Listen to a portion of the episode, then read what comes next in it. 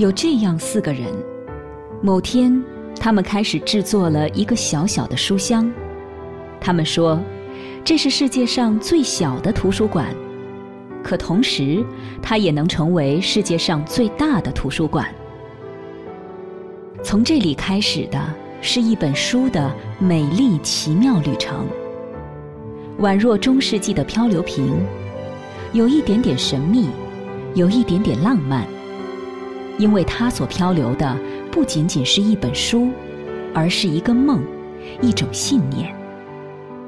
有了它，读书的人不寂寞。欢迎收听城市记忆正在为您播出的系列节目《暖阳书田》，让温暖洒向那一片书田。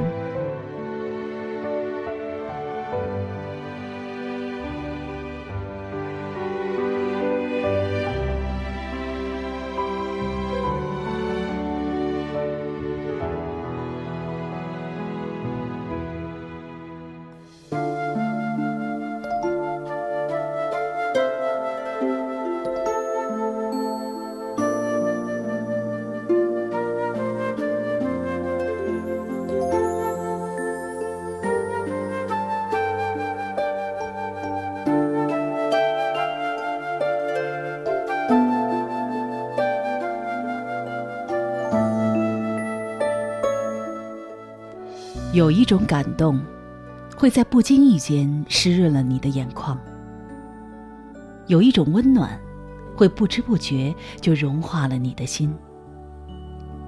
在一个洒满阳光的午后，沿着木南道边走边问，经过许多胡同，才找到十八号这个院子。推门进去，一座仿佛无人的小洋楼，木质的楼梯，拾级而上，再上。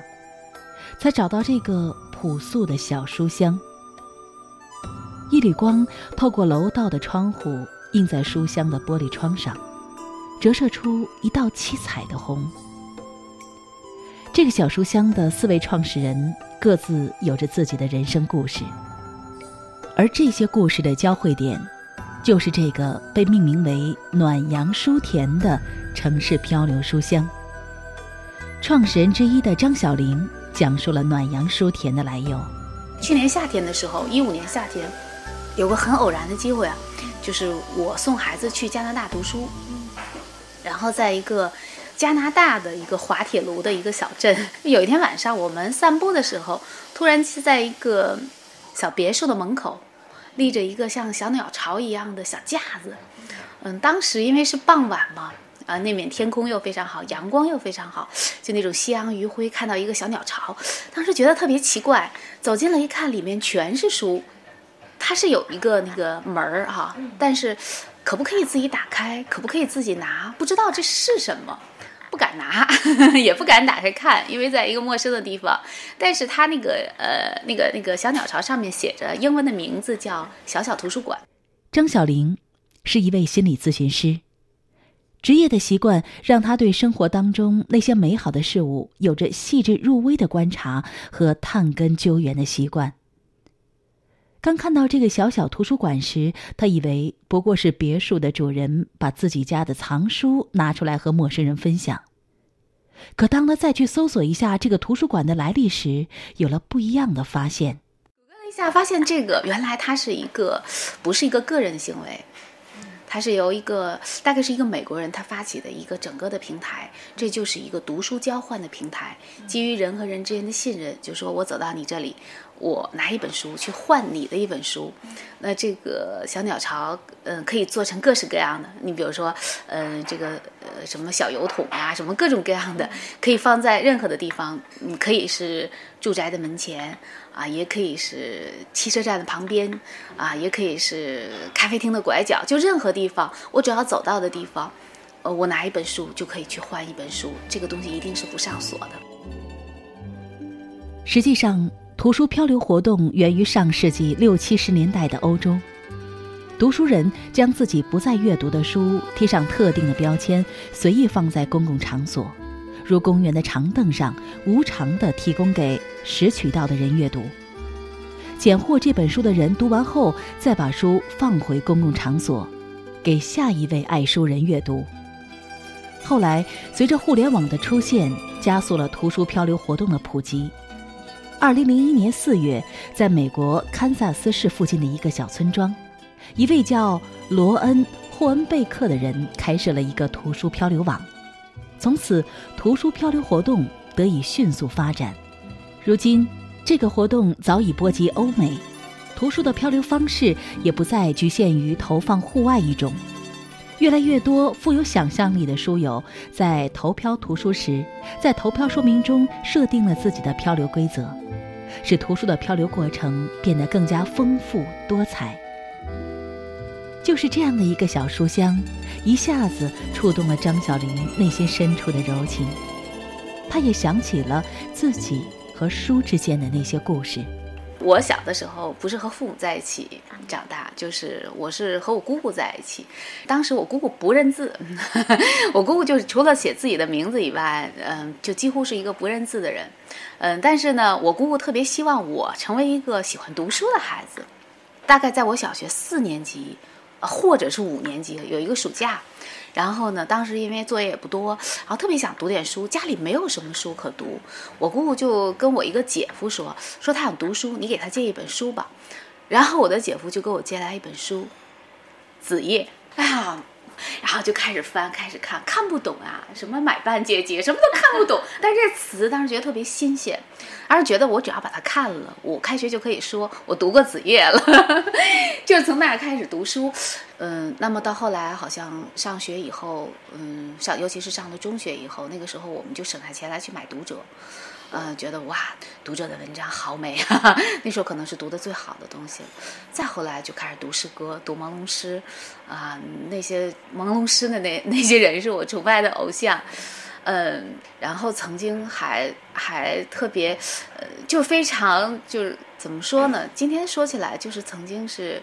文艺青年，这样来形容。所以为什么说他到今天都对我有影响呢？可能是，嗯，包括我今天做的这些事情，还是那种情怀在里面。正是因为有这样的情节，因此当张小玲第一眼看到这个小书香后，就喜欢上了它。在张小玲看来，这样的一个书香对于她来说有着双重的吸引力。我觉得这太美好了，因为它。嗯，第一和我喜欢的东西读书有关，嗯，第二又和心灵成长有关，又是我关注的东西。后来我就发了一个微信，啊，我就把他的这个图片和这个理念都发上了。当时微信里好多朋友关注，其中有一个人就是傅磊，傅磊跟我说，嗯，张老师回来咱们也做一个。哎，傅磊这句话给我很大的那个鼓励啊，我当时就想回去一定要做一个。傅磊是张小玲的忘年交。他是一个典型的八零后文艺青年，他爱书、爱音乐、爱电影、爱艺术，做事执着又专注。张小玲也想在天津做这样一个小小图书馆的微信朋友圈让他想起了自己大学时那位给他列了一百零四本书单的老师，也契合了他一直以来的一个梦想。其实这个情节最早是在二零零二年。那么，零二年我有一位乐友，因为我也比较喜欢古典音乐嘛。那个时候，我们的一个梦想吧，是想做一本自己的杂志，自己的独立的出版物。嗯，那么从那个时候开始，零二年我们酝酿了第一期这个杂志刊物，就叫《人点儿文》。我们用的是《周易》里的一句话，就是“关乎天文以察时变，关乎人文以化成天下”。我们取“人文”。既有人文主义的这个因素，也有就是对于人生、对于文化的这个思考和理解。当时我们这个杂志分了三个小部分：读、写、问。首先是读，因为只有你读书了，你才能有体会去写下来。写下来之后，我才会去思考。有了思考，我才会去问为什么。嗯，我记得在大学的时候，我的老师就说过一句话。我给你们列的这一百零四本书，你们要在一个学期读完之后，你们才能明白我课的含义。那么很不幸，就是全班六十多个人谁也没读完。应该说，那个是我嗯继续跟书结缘、继续与书为伴的这么一个契机。这本被称为人文的杂志，办到第六期的时候便终结了，并非是因为傅磊他们失去了办杂志的热情，而是因为他们在杂志创立的过程中重新审视了自己。傅磊回忆说：“到办到第六期的时候，第六期正好是安徒生诞辰一百五十周年，我办了一个特辑，然后最后，嗯，我们这几个人就说：那好吧，咱们结束吧。该做的事情就是应该读书。我想我们读的书还是不够。”从那以后开始，一直到嗯，我们四个人在创立暖阳书田吧，这一段就是一直就像怀着这梦想，就像怀孕一样。从零二年一直到现在，应该说十多年，我这个梦想，你怎样把传统阅读重拾回来？你怎样把传统阅读告诉大家它是必要的？一部手机它解决不了你的文化知识素养和文脉的传承问题。这个是一个，嗯，我一直在思索的一个问题。思考过后，傅雷总觉得需要做点什么，那么可以从这个小书香做起。很多看似简单的事情，真正实施起来却没有那么简单，因为种种原因，小书香并没有马上建立起来。但一旦有了志同道合的伙伴，有了想做的事情。那么一切就不会只是停留在设想阶段。一个秋天的下午，包括张小玲和傅磊在内的四个朋友聚集在了一起。暖阳书田就在这个下午诞生了。张小玲回忆说：“我还找了另外的一个朋友，他自己呃业余的时间做私人广播，然后傅磊还找了另外的一个朋友。”嗯，做阅读空间的张老师，我这个朋友他的网名叫雨声淅沥，就是我们四个人，嗯，在我的工作室。呃，那天为什么我们后来起名叫暖阳书田？因为那天阳光特别好，大家一起就说这件事儿，嗯，越说越觉得有意思。就说我们搭建这样的一个平台，嗯，在这样的一个平台里面，它有很多，第一就是传播读书嘛，就是今天我们能不能静下来去读一本书；第二呢，还基于一个人和人之间信任的传播。呃，就这样，我们一共开了几次会吧，很奇怪，就是每次聚会的时候，呃，因为这个秋天雾霾很多哈，但我们每次聚会的时候都是阳光最好的时候，然后我木南道的那个工作室里又是老房子嘛，就是洒满了阳光，每次聚会都是这样，所以最后在选名字的时候，嗯，大家想了很多很多，我们头脑风暴。嗯，有一天中午头脑风暴，每个人都在那儿想，最后说想了那么多，就是非常复杂的也有呀，高雅的也有，什么都有。后来说大家说最简单的吧，因为每次都有暖阳，嗯，书田就是用来形容书可能是最合适的，就这样起了这样的一个名字。在这里，橘色的灯光伴着书香，映衬着城市的灯火。在这里，外面是热闹的车水马龙。安静的房间给人的感觉完全是另外一个世界。这里的名字叫做书店，这里的书本上写着无数的故事，这里也是产生无数故事的地方。即日起，滨海广播联合市文明办、市新闻出版局推出“我心中最美的独立书店”全媒体展示及评选活动，城市记忆节目专题讲述我与那家书店的故事。微信公众平台“天津滨海广播城市记忆故事”连续推出“我心中最美的独立书店”微信评选，热线电话二三六零幺二九九二三六零幺二九九，征集你的读书与书店之间的故事，还可报名参与四月二十三号世界读书日线下活动，一场推动全民阅读的全媒体活动，一段难以忘怀的人生记忆。我心中最美的独立书店全媒体展示及评选，等待你的参与。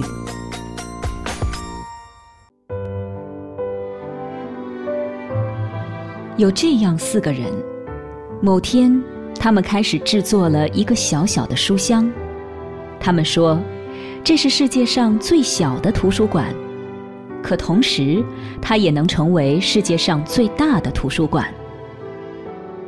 从这里开始的是一本书的美丽奇妙旅程，宛若中世纪的漂流瓶，有一点点神秘，有一点点浪漫，因为它所漂流的不仅仅是一本书，而是一个梦，一种信念。有了它，读书的人不寂寞。欢迎收听《城市记忆》正在为您播出的系列节目《暖阳书田》，让温暖洒向那一片书田。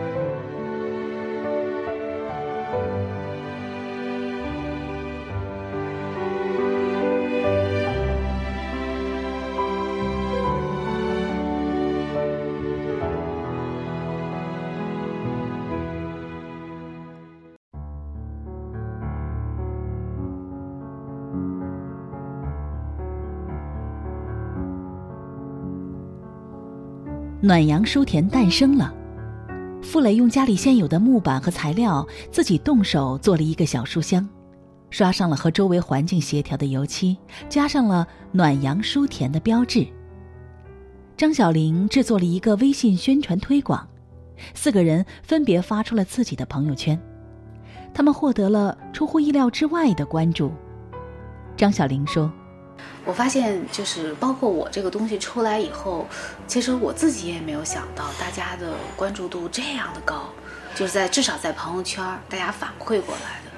嗯，因为平时你像我们作为公众号什么的，嗯，像我们这种工作室的公众号，一个消息推送出来，要是到到五六百人，反正每期我的活动差不多都到这些，我自己都觉得蛮高的了，因为我要求也不是很高。这个内容发出来以后。就真是一天的点击量就到了一千九百多，非常非常的高。嗯，我记得我一个朋友，他除了转发我这个以外，说这样一句话，叫“读书人不寂寞”。嗯，确实，我们我们好似今天看起来大家都很浮躁，不再读书，但其实我们身边的读书人远比我们想象的要多。读书人不寂寞。一时之间，很多人都表示支持这样一个暖心的小项目。有人主动请缨，要在自家的小店里设立书香；有人表示愿意在自己居住的小区里为暖阳书田进行推广；更有一个有多家连锁店的企业主动找上门来寻求合作。眼看小书香就要迅速发展起来。但没想到的是，四位创始人经过深思熟虑，却婉拒了很多这样的机会。四位创始人之一，自己也创办阅读空间的张老师说：“嗯，在我的那个微信群里头，就有很多人特别关注这个事儿，就说你这个书香是什么意思？哎，能放到什么地方？他们对这种自由的，就是取，自由的，就是说交换，而且还在。”就是互相不见面的这种情况下，能够就是把这个图书有这种漂流的和这种这这种没有见面的朋友之间，通过图书进行好像这种思想上的这种碰撞和交流吧，就觉得还挺神圣的这件事儿。而且呢，还有的就提出来呢，如果说我们能社区里边有这个小书香的话，那么我们家里头也有书，也可以跟大家一起交流，就是哎也有跟我们就是说探讨这个问题。就是能不能把这个，哎，小书香能放到社区里边，或者是放到什么，呃，地方是是怎么样的？反正我那个朋友圈里头发完这个之后呢，给他们的感觉就是张老师，你是不是又又又干了一个什么事儿啊？你又掺和了一个什么事儿啊？因为他刚开始嘛，啊，我们也不希望呢，哈，就是走得太快，因为作为我们来讲，也是在一点点摸索，就是怎么样能把这件事情做得更长久。能让更多的人受益，所以呢，在推动的过程当中呢，还是比较慎重一些。其实，在全国，暖阳书田并不是第一个城市漂流书香，和其他城市里的那些漂流书香雨后春笋般出现的情况相比，暖阳书田似乎从它诞生的那一天开始就放慢了自己的脚步。虽然张小玲他们也会不时的做一些读书会活动等进行线上线下的推广，但关心暖阳书田的朋友们中，有的还是不禁为他们着急，觉得他们发展的实在太慢了，担心小书香会很难真正推广开来。在这一点上，四位创始人的想法保持了高度的一致，他们并不排斥商业因素的加入。但他们也并不追求商业因素，更没有想要借助这个小小的项目为自己博来一些名望。创始人雨声犀利说：“我们有一个口号是，这是世界上最小的图书馆，它也能成为世界上最大的图书馆。无论是在天津，还是全国范围，或者是到国外，如果说都能够世界连成一片，都有这么一个小书香的话，那它就是全世界最大的图书馆。你可以在这儿借一本书，然后还到欧洲去。”当然，这都是很遥远的、很理想的一个状态了。但它的本质呢，跟我们现在的起步呢是完全一样的。我们就是在做这么一件事儿。做任何事儿都可能会遇到问题。这个暖阳书田呢，在从目前来看哈，遇到的最大的问题就是实体书箱的设立嘛。呃，只不过是跟其他的很多的项目都是一样，遇到了一些小麻烦。我们为什么这几个人的状态看着一点都不着急呢？不着急的原因就是因为每个人都想做这件事儿，所以我们对这个事儿呢一直是抱有信心的。包括有一个旅游的企业，企业就跟我们说能不能合作，但最后我们四个人在群里面讨论了一个晚上，就觉得暂时先不这么做。呃，但其实呢，话说回来，我们婉拒了人家，人家企业是可以自己做这件事儿的。但我们觉得这反而是一件好事儿，因为我们最终的目的，我们的初衷就是让人们拿起来书看嘛，反而是成就了这件事儿。所以，我们并不是说这事儿一定要让我们四个人来做，只我们四个人就是搭建这个平台，然后就撤了。所有的主角都是爱书人嘛，所以我们就是看起来很云淡风轻的感觉，并不是对这个事儿不上心，而是对这个事儿有完全的信心。和所有那些有愿望把自己知道的好书推荐给更多朋友的爱书人一样，暖阳书田的四位爱书人的想法就是这样的单纯。创始人之一张小玲说：“就是所谓的这些，就是我们身上承担着某种责任，这这话说起来太大了，根本一点关系都没有。嗯，就是觉得，假设我觉得它是一件很有意思的事情。”呃，我想去做，如果能呃让我周围的朋友一起去体验，岂不是更好？